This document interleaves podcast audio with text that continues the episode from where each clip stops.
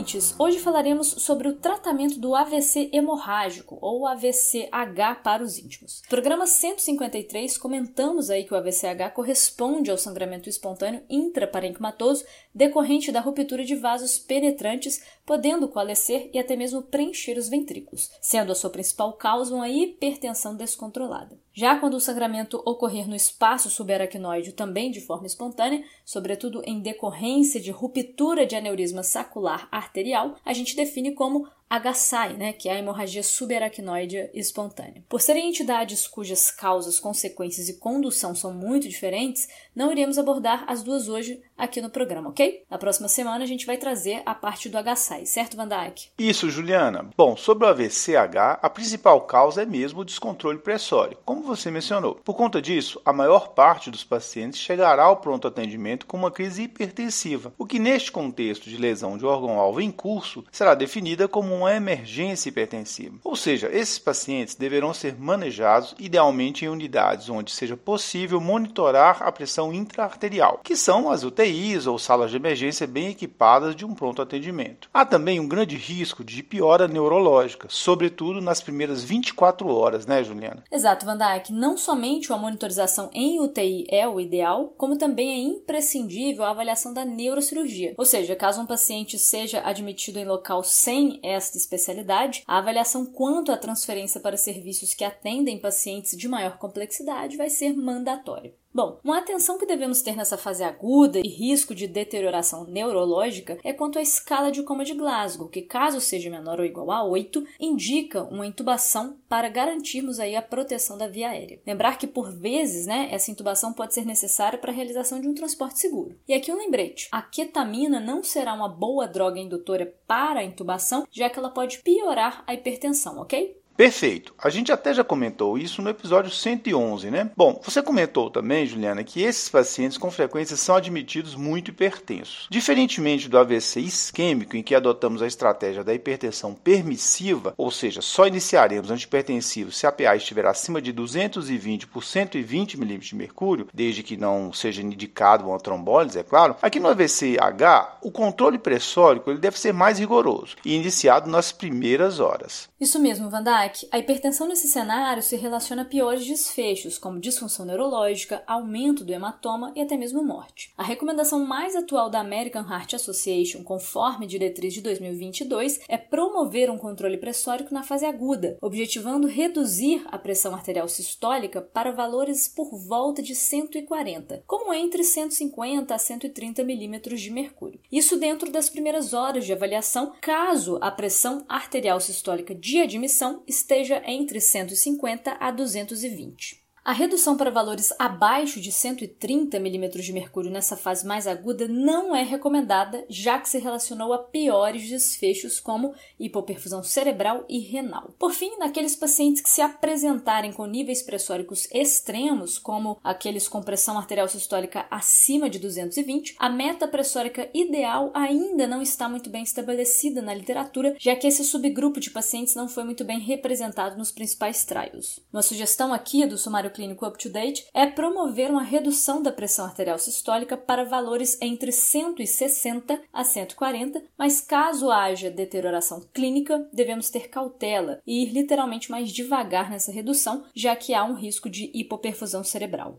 Pessoal, nesses pacientes, sobretudo se houver hematoma maior que 30 ml, calculado aí pela tomografia, a avaliação quanto à monitorização da PIC para guiar a pressão de perfusão cerebral pode ser uma estratégia interessante. Nós já vamos comentar sobre as indicações cirúrgicas, mas antes disso, só para reforçar, como a Juliana falou, no geral, a meta pressórica é uma pressão arterial sistólica entre 130 e 150 milímetros de mercúrio nos pacientes admitidos em contextos de AVC hemorrágico e PAS entre 150 250 e 220 milímetros de mercúrio, que corresponde ao cenário mais comum na prática. Outro ponto a ser enfatizado é a de que, na fase aguda, pode ser prejudicial reduzir a pressão arterial sistólica para valores inferiores a 130. Daí, a necessidade de uma boa monitorização. A diretriz citada da American Heart Association não recomenda um antipertensivo específico, mas sugere que seja um medicamento de uso endovenoso e titulável, o que permite atingir os alvos de pressão estipulados de uma forma suave sustentada, evitando picos ou vales. Juliana, aqui no Brasil, qual seria a melhor escolha? Em geral, utilizamos o nitroprussiato de sódio, o bom e velho Niprid, né? Isso pois trata-se de uma medicação de administração endovenosa, de meia-vida curta e, portanto, titulável, ou seja, basta aumentar ou reduzir sua infusão para atingir a meta pressórica. Nesse sentido, será importante a inserção de um catéter intra-arterial, a famosa PIA, né? Para que esta monitorização seja mais fidedigna. Pessoal, só para relembrar a diluição do nitroprussiato. Em geral, a gente monta uma solução contendo uma ampola do Niprid, que tem 50 mg, diluída em 250 ml de soro glicosado isotônico, o que resultará numa solução com 200 microgramas por ml. A dose inicial é de 0,3 a 0,5 microgramas por quilo por minuto, o que num paciente de 70 kg dará cerca de 5 a 7 ml por hora.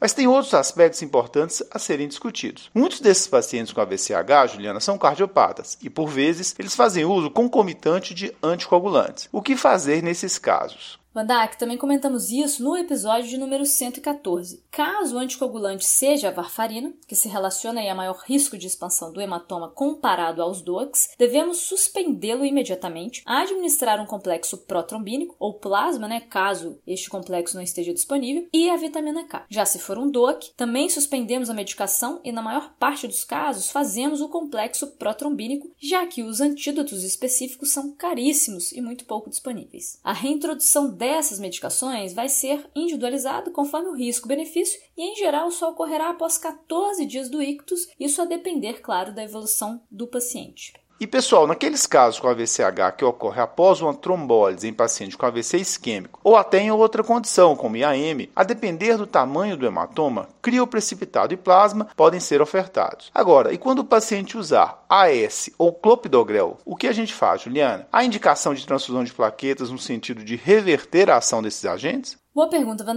Não, não há indicação. A transfusão de plaquetas na tentativa de reversão do efeito desses anticoagulantes não se mostrou eficaz em prevenir a expansão do hematoma. Ao contrário, parece inclusive se relacionar a piores desfechos. A exceção vai ser quando houver indicação de craniectomia descompressiva, já que aí sim poderia reduzir a taxa de hemorragia pós-operatória. Aproveitando, Juliana, quais seriam as indicações de intervenção neurocirúrgica? Então, a intervenção neurocirúrgica ainda encontra lacunas na literatura. Técnicas de abordagem minimamente invasiva certamente trarão outras recomendações no futuro, mas até o momento a indicação mais precisa refere-se a sangramentos cerebelares, quando maiores que 15 ml ou quando houver uma deterioração clínica com risco de herniação e compressão de tronco e ou mesmo hidrocefalia. Já o benefício da drenagem cirúrgica para pacientes com sangramento supratentorial, isso aí é bem certo, sendo mais indicada quando o sangramento for de volume entre 20 a 30 ml e o Glasgow tiver aí entre 5 e 12, ou seja, bem reduzido, né? E quando indicado, vai ser feito preferencialmente por técnicas também de drenagem minimamente invasiva. Já a craniectomia descompressiva, ela é reservada para os casos casos de grandes hematomas com desvio da linha média. Beleza. Anticonvulsivantes de uma forma profilática ou corticoides não têm benefício aqui no AVCH, né?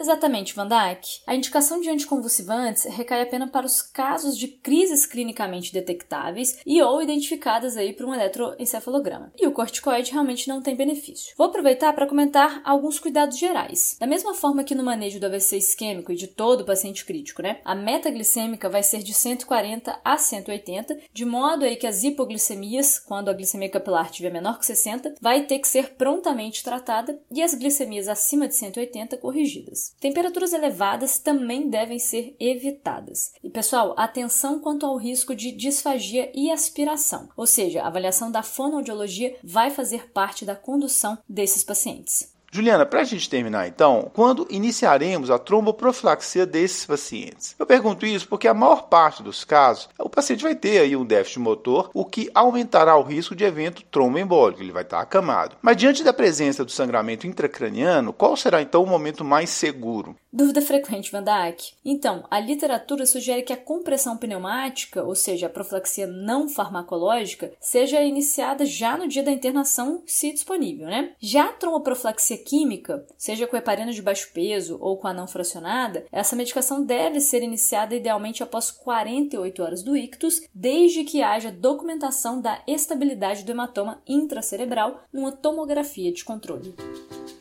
Com roteiro e edição de Vandac Nobre e Juliana Vieira e produção de Bernardo Levindo, este foi mais um Corrida de Leito, o podcast da Cura em Lab. Agradecemos e esperamos tê-lo conosco novamente em breve. Até a próxima semana.